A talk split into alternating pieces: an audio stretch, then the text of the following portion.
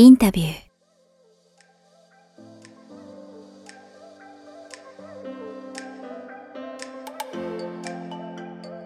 これなんか今こうやって東さんから直接今の話も伺ってもちろん言論選挙とかも読んでななんて言うんでしょう。頭ではそのいわゆる言論作ったりいわゆるこういうコミュニティまあしらすも含めてこう一人だけじゃなくてあの志同じ仲間とっていうのはなんか理解できるんですけどやっぱり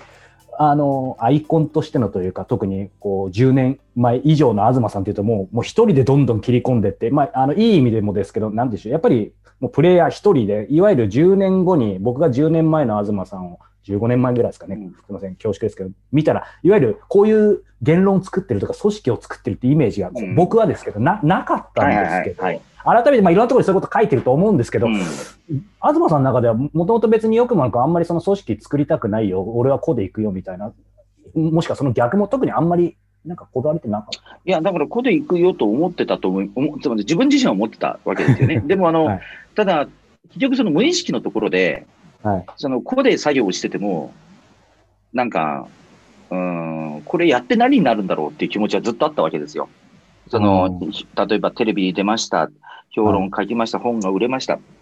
うん、でみたいな。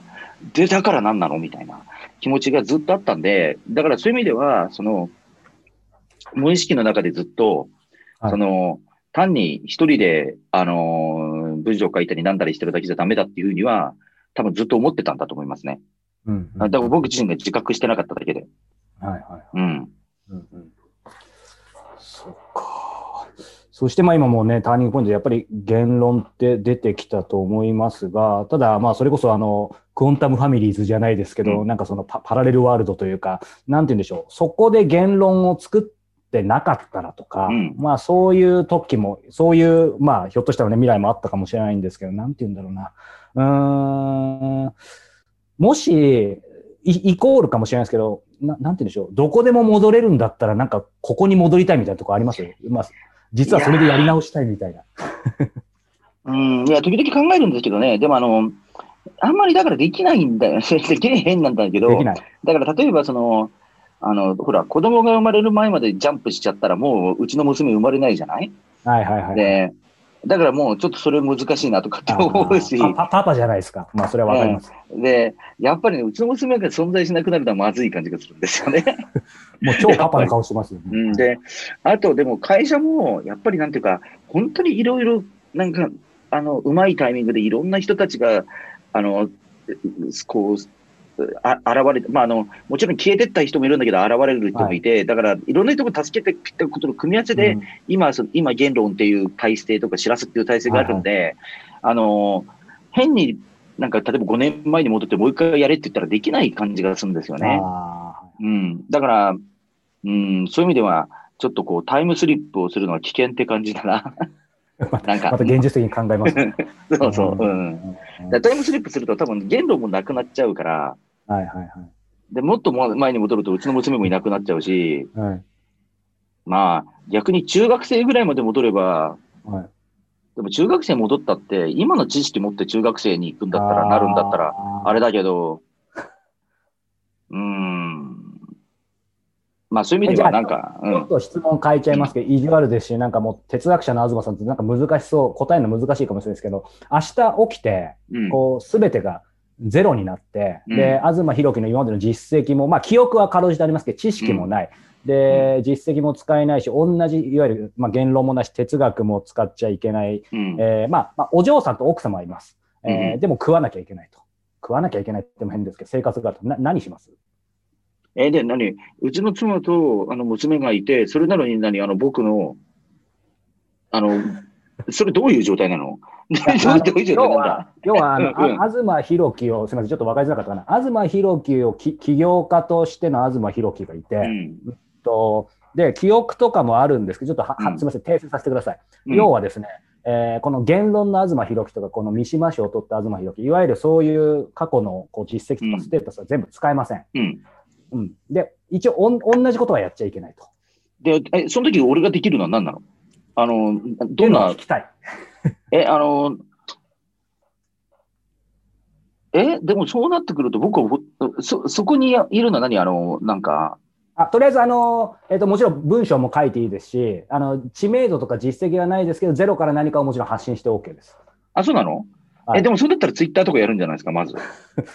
で、まず、まずツイッターとかやって、あの、なんか、はい。わかんないけど、ゼロから、ゼロからちょっとブロガー的なところからこう、じわじわやだから同じようなことやるんじゃない？ああ、やっぱりそうですか。だって、あの、も僕のこの人格がそのまんまでボーンと一本なあ あって、はい、で、それでなんかあの、えっ、ー、と、会社とかもなくなり、でもとりあえず金はある程度稼がなきゃいけないって言ったら、はいはい、あの、とりあえず自分としては、あの、一番向いてるのは多分、なんか、あのーこう、ろ手っ取り早く金になるのはきっと論壇的な仕事っていうか、あはいはいはい、あの、そういうものになるので、うん、あの、で、まあ、ツイッターとかノートとかそういうことをやり出すんじゃないですか。あ今ちょうど論壇の話出てきたんで、後でまさに伺いたかったんですけど、うん、あの、やっぱりいろいろ拝読してると、やっぱり、あの、母方のお母様方のおじい様、うん、あの、経営者をやってらっしゃった。はい結構ね、影響を受けてらっしゃるようにお見受けしたんですけど、うん、どっかのインタビューかちょっと忘れちゃいましたけど、その知識人とか有名人に自分はある意味赤にもなったけど、なんか40代になって結局祖父と同じ経営者って話があったじゃないですか。で、その時にちょっと僕が僕の読み方がどうかわかんないです。僕なんかその時に感じたのは、結局、まあ、しかもその後、それ言った後に、東さん今、まあ、あの、一人経営者から降りてるじゃないですか。うんななんかちょっと感じたのは、人は結局ある程度決まった、まあ、今の明日すべてがゼロになったらもそうですけど、うん、なんか決まったものを超えられないというか変えられないんじゃないかな。つまりその肩書きとか立場とかなんかいろんなまあ実績も含めて全部なんか表層的には変わっても結局落ち着くところにまた落ち着くんじゃないかなみたいなのをちょっと感じたんですそれはまあそうだと思いますよ。僕ができることってかあのすごい少ないし、あの、うん、僕の人間的な性格とかそういうのは変わらないんだとすれば、うん、なんか、やっぱり例えば、いきなり僕が、あの、スポーツ選手になったら絶対しないわけで、あの、まあ、だから、あんまり変わらないと思いますよ。で、だから、さっきの質問で言えば、やっぱゼロになったとしても、やっぱり多分ツイッターとかそういうのから始め、で、そして、やっぱり何か、あの、仲間とか組織とか作ろうとするんだろうし、まあだから、もう一回同じようなことやるんじゃないかな。うん。うん、なんか、その、今ね、言われて思ったんですけど、その分断とかそういうこともありましたけど、なんか、なんでしょう、その東さんがデビューした時と今はまたいろんな、また状況が違うじゃないですか。で、うん、この間、プレイボーイですかね、なんかあの、ね、自民党の政権はまだ今後も続くだろうしみたいな話も、確か対談でされてましたけど、いわゆる、なんか僕なんか学歴全然なくて、も日大なんですけど、うん、まあコンプレックスものすごいあるわけでもないですけど、やっぱりなんかご本人前にしてますけど、やっぱりなんか東大の人ってまあもちろんいろんな人いますけど、まあちょっとやっぱなんか別格な感じがして、で、まあ何何が、何が言いたいかというとですね、いわゆる今の時代、じゃあ仮に東さんが明日全てがゼロになってまた分断とかやってて同じものを作るだろうみたいにおっしゃいましたけど、いいわゆる、なんて言うんでしょう。まあ、学歴っていうとちょっとそれだけだとナンセンスですけど、これからの、まあ、今に時代っていうのは、やっぱり、なんて言うんでしょう。そういう分断的なポジションだったり、社会的なある程度、ポジションも、いわゆるゼロから、まあ、変な話、50歳の、えー、無名の東さんで、東大の学歴も例えば、えー、明日起きたらななかったとしても、それなりのポジションまで上がれますかね。うんこれからの2020年代。うん、けどな、あの、えっと、つまり、今の僕だったら、今の僕がい、いえっと、えっと、待って待って、質問としては、つまり今の僕が、今の僕が、が学歴がなくなったとしてってこと、ごめんなさい、えっと、ちょっと分かりづらかったですね。東さんは一回外してもらって大丈夫です。うん、ああ、なるほど。えっと、これからの時代ってこと？そう。あの若い人ただまあ、東さん的な、まあ、ある意味、東さんを優秀って東さんの前で言うのもあれですけど、このくらいの人が、えっ、と、要は、今まで例えば20代、30代とかの積み上げが何か、例えば20代の時にもうすでに4に出てるとか、うん、30代出てるとか、それなりのっていうのがあると、なんかそこで出れる感じするんですけど、例えば、まあ、あの、こんな言い方していいかわかんないですけど、50歳の無名のおっさんが、まあ、超優秀なんだけど、うん、明日からやり方次第では、まあ、それなりのところまでいけるかみたいな、この、この時代ってどうなんだろうなっていうのをちょっと知りたかったです。なんか何が言いたいかというと、結局ある程度や、やっぱりなんだかんだ、まあ、20代が30代ぐらいまでは伸びたのかもしれないけど、その時にそれなりの、うん、何か社会的な、やっぱり立場とかある程度ないと、結局はある程度世には、まあ世世に出るってメディアに出るのが全てじゃないですけど、まあでもそこだけをあえて言うなら、結局出れないのかなっていうのはなんか。まあ出れると思うんだけど、例えば50歳の人が出てきたら、その人は50歳までの人生があるわけで、社会人になってからも30年ぐらいあるわけじゃない、で、それがいかいくら、その、あの、全然違う業界だったっていうことでも、その、その業界での経験とか考え方みたいなものっていうのが絶対その文章とかなんとかに現れてきますよね。はいはいはい、で、それ込みでやっぱり価値になってくると思うので、うん、あの、50歳からゼロのスタートってありえないんだと思うんですよ。現実的には。ね、どんな文章を書いてもその人の人生出ちゃうから。で、それをうまく組み合わせれば別に50歳から、あの、分泌家としてというか、例えば論客として出るっていうのは全然可能で、そんな例は今までだってあったと思うんだけど、ただ、それは、じゃあ今度は20歳ぐらい、あの20代から、例えば大学院とかに行って、はい、あの、アカデミズムのあの訓練をやってきた人と同じかって言ったら、それは全然違うわけですよね。そもそもの蓄積の人生が違うから。確かに。で、だから喋り方も違うだろうし、世の中の受け取り方も違うだろうから、あの、だからそこはもう全然比べられないっていうか、だから、やっぱりその、まあ、まあ、つまり結局人はみんなそれぞれの人生の中でしか発言ができないんで、うん、あの、うんと、やっぱり50代になって遅咲きの人は遅咲きの人って見られるし、遅咲きの人の良さがあるし、はい、遅咲きの人として振る舞っていかなきゃいけないから、それはやっぱり若くして出てきたタイプの人とは違う。で、どっちがいいかっていうのは結構わからないところがあって、あの、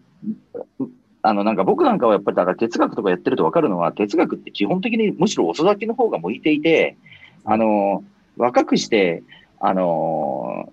だからまあ僕の場合、僕が今、自分が昔、あの、大学院とか行っててよかったなって思うのは、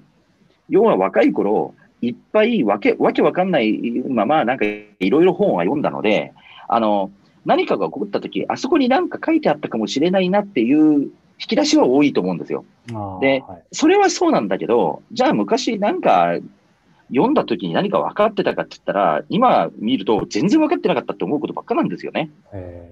だから、そういう意味で若い頃はやっぱり哲学って分かんないんですよ。うん、あの、分かってないで、あの、なんか、哲学の最、先、そもそも哲学って最前線ってものもあんまないし、あの、だから、その難しい言葉をなんか駆使して、なんかそれっぽいこと喋るってことは若いうちにできるんだけど、はい、まあそれでもなんかあんまり意味ないんですよ。結論から言うと。で、あの、だから僕が今50歳になって思うのは、むしろ哲学っていうのはやっぱり40、50とかになって初めてできるもので、はい、あの、若いうちの勉強っていうのはある意味で、そういう意味で壮大な無駄みたいなところがあってね。うん、でもまあ、あの、その無駄があるせいで、僕は今、なんか、あ、だから逆、そうね、さっき、あの、コンプレックスみたいな単語が出てきたけど、はい。あの、だから若い頃に勉強したことの唯一いいのは、僕はあんまりだからそういう意味では、あの、難しい哲学書とかそういうのに対してコンプレックスはないから、ああの、はい、ああいうのは俺は読めないんだよな、どうしてもなんていうのはあんま思わないわけですよ。うん、あの、昔、そういうのをいっぱい読んだっていう記憶があるから。だから、そのコンプレックスがないっていうのはいいのかもしれないんだけど、うん、あの、でも、なんか、うん、年取ってからむしろ分かるものなんですよね、哲学は。うんうんうんうんえ、東さんご自身の中で、やっぱりまあもう早くしてね世、世に出られた方なので、そこを見ると、やっぱりそれこそ、なんでしょう、そ早熟型っていうイメージがあるんですけど、ご自身でご自身どう、どう見てます？いや、全然僕、早熟型じゃないと思う。これはあの、今だから思ってるんじゃなくて、実は若い頃から思ってて、あの、つまり、例えば、一番最初に僕、ジャック・デリダっていう、すごい難しい哲学の本を書いて、で、次にあの、オタクについての本を書いてるんですよね。で、この二つは僕の頭の中では繋がってたんだけど、これが繋がってるっていうのがすっごい大変だってことが自分で分かってたわけですよ、もう当時から。で、できないと。今の自分にはできない。でも繋がってるんだと。で、うん、でも、で、それを、だから、その、今の僕から、はい、あの、こう振り返ると、多分その、結構その、例えばクォンタムファミリーズって小説とか、あの、その言論戦記みたいな本とか、それとあの、うん、そういうリーダーみたいな難しい話だとか、あとそういうオタクとかネットとかの話とかも、なんかあの、一個、繋がってるように、多分、うん、今の僕から見ると見えるんだけど、その時その時はすごいバラバラなんですよね。で、それをこう、つなげてなんか、星座みたいにしていくのに、すごい時間かかってて、で、だからその、やっぱり僕は、あの、あさっきあの、だから居場所がなかったとも言ったけど、ずっとその、はい、自分分かってもらえないと思ってたわけ。で、だから、うん、あの、動物化するポストモダンの読者とは、そういうオタクとかポストモダンの話はできるけど、本当は自分が喋りたいことはもっと別のところにあって、はい、ただその別のところってのは今は喋れないし、うん、だからそれは今なかったことにして、若者文化とかネットとかの話をするっていう感じだったわけですよ。はい、でも、かといって、じゃあこれでオタク評論家として一生やっていくかって言ったら、いや、それ俺やりたいことじゃないなとか、そういうなんかこう違和感がいっぱいあったんですよね。うん、うん、だからあの、えっ、ー、と、そういう意味では、だから、あの、自分はあんまり早熟だと感じたことがなくて、あの、この自分のはなんか、すごい断片ばっかりで仕事をしてると。それがもう少しこう組み合って、大きく、大きな絵にならななることができないと、あの、ちゃんと自分の仕事って全うできないなっていうのはずっと思ってたんです。それはなんか、あれですかね。なんか、あの、さっきの、やっぱ哲学っていうのは40代、50代になってからっておっしゃってましたけど、なんかそういうのが自分で逆にやっぱ40代、50代になってきたからうまく哲学じゃないですけど、つなげるようになってきたっていう言い方はできないんですかね。うん、それもあるんだけど、そこでだから言論を作ったってことも結構大きくって、なんか、うん、これ難しいんだけど、本だけ書いてたんじゃ多分繋がんなかったような気がするんだよね、僕の仕事は。うん、だからあの、こう、結局僕の仕事って本書いてるってだけじゃなくて、本書いてて、あと、あの、えっ、ー、と、そういう言論家みたいに喋るっていうのがあって、まあ今も喋ってるわけだけど、はい、それプラスだからそういうこの、経営っていうか、まあ、なんかあの、ある種の組織づくりというか、うん、あの、すぐ3つやってるんですよ。で、その3つがお互いなんかこう、組み合わさって初めて、こう、僕の哲学になってるって感じがするんで、はい、本の中だけで組み合わせようと思ってもできなかったっていう感じがなんかしますね。あそそういう意味では今、なんかちょっとバラバランスっていうのも変ですけど、ちょっとやっぱりその若い時より広がってるというか、深みも出てるっていうところありそうですよね。まあそうですね、だからわ断片的じゃなくて、うん、あの全体で見えるっていうこととがまずあるし、あとあの、えっと、言論を作ることによって、あの僕の読者っていうのがすごい変わったんですよね。はいはいはい、で、その前はなんか、まあ一言で言うと意識の高い若者みたいな人たちがすごく多かったわけですが、うんうん、あの、今はやっぱりすごいこの職業も結構バラバラだし、あの、なんか男女比とか年齢層もかなりあのバラバラになっていて、今の。この本にもすごい綺麗に分かれてましたよね。うん。だから今の僕のなんていうか、あの、読者とか言論に関心持ってくれてる人ってすごく多様になってるので、あの、そういう意味でそういう人たちと接する中で、あの、僕自身の言葉っていうのもだんだん変わってきて、うん、あのまあ、昔よりなんか深いってよりも広がりを持つようになりましたね。あなんか、うん。なんかこう、今、言論とか、まあ、あの、しらすの話、話も出てきましたけど、あのー、な、でしょうね。やっぱりその中でも書かれたと思いますけど、やっぱりこう、東博樹ありきじゃなくても、で、しらすも徐々に多分ね、あの何、何人かの方に解放されてってると思いますけど、うん、とはいえ、えー、とはいえとか、まあ、これも僕の完全な試験ですけど、やっぱりあそこに東博樹があのプレイヤーとしても名を連ねてないと、なんか、やっぱり全然違うんだろうなとは思うんですけど、まあ、いつかはなんかもう自分がいなくなっても続くみたいなものに、やっぱ言論も知らせもしていきたいみたいな感じなんですか？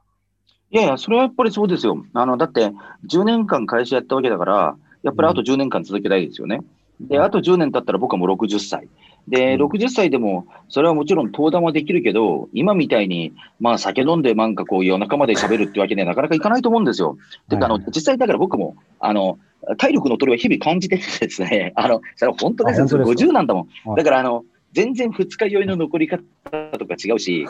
あの、若者たちはやっぱり若いですよ。なんかあの、はい、あの、だから深夜3時、4時まで飲んだって、翌日、あの、昼間にはツイートしてるわけですよ、彼らは。で、その時は僕はもう完全にもう人事不詳ですからね。なんかあの、深夜3時とか4時まで飲んだら僕全く使えないから、翌日。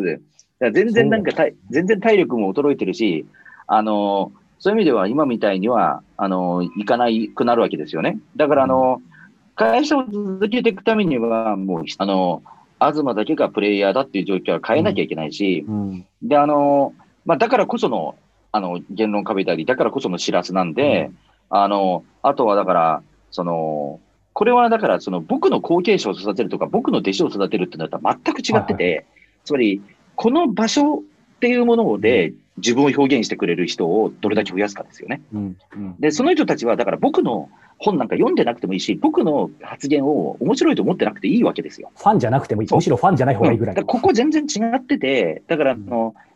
さっきあの文章を書くってことと、喋ることと組織を作ることっていうのが全然別で、それで組み合わさって初めて哲学になるんだって言ったんだけど、なんかあの、それは多分すごい大事なことで、今までその哲学っていうのを本だけで考えると、主張だけで考えると、それの後継者っていうのは同じ主張を学ぶ人になるわけですよね。はい、だからあ、東思想を伝えるみたいなことになるわけですよ。うん、でも、多分後継者とか、伝える、未来に伝えるって、そういうふうな形じゃなくてよくて、っていうか、そういう形だとむしろどんどん先細ってくる、劣化コピーになっていくだけで、うん、あの、むしろだから、その人が作った場所みたいなものを、またちょっと別の形で、あの、引き受けて発展させるみたいな。だから別の考え方を持ってる人の方がいいわけですよ。ただ、この場所には愛着持ってくんないといけないわけですよね。そうですね。そう、場所、組織に。で、うん、そういう人たちをだからどうやって増やしていくかっていうことだと思うんですよね。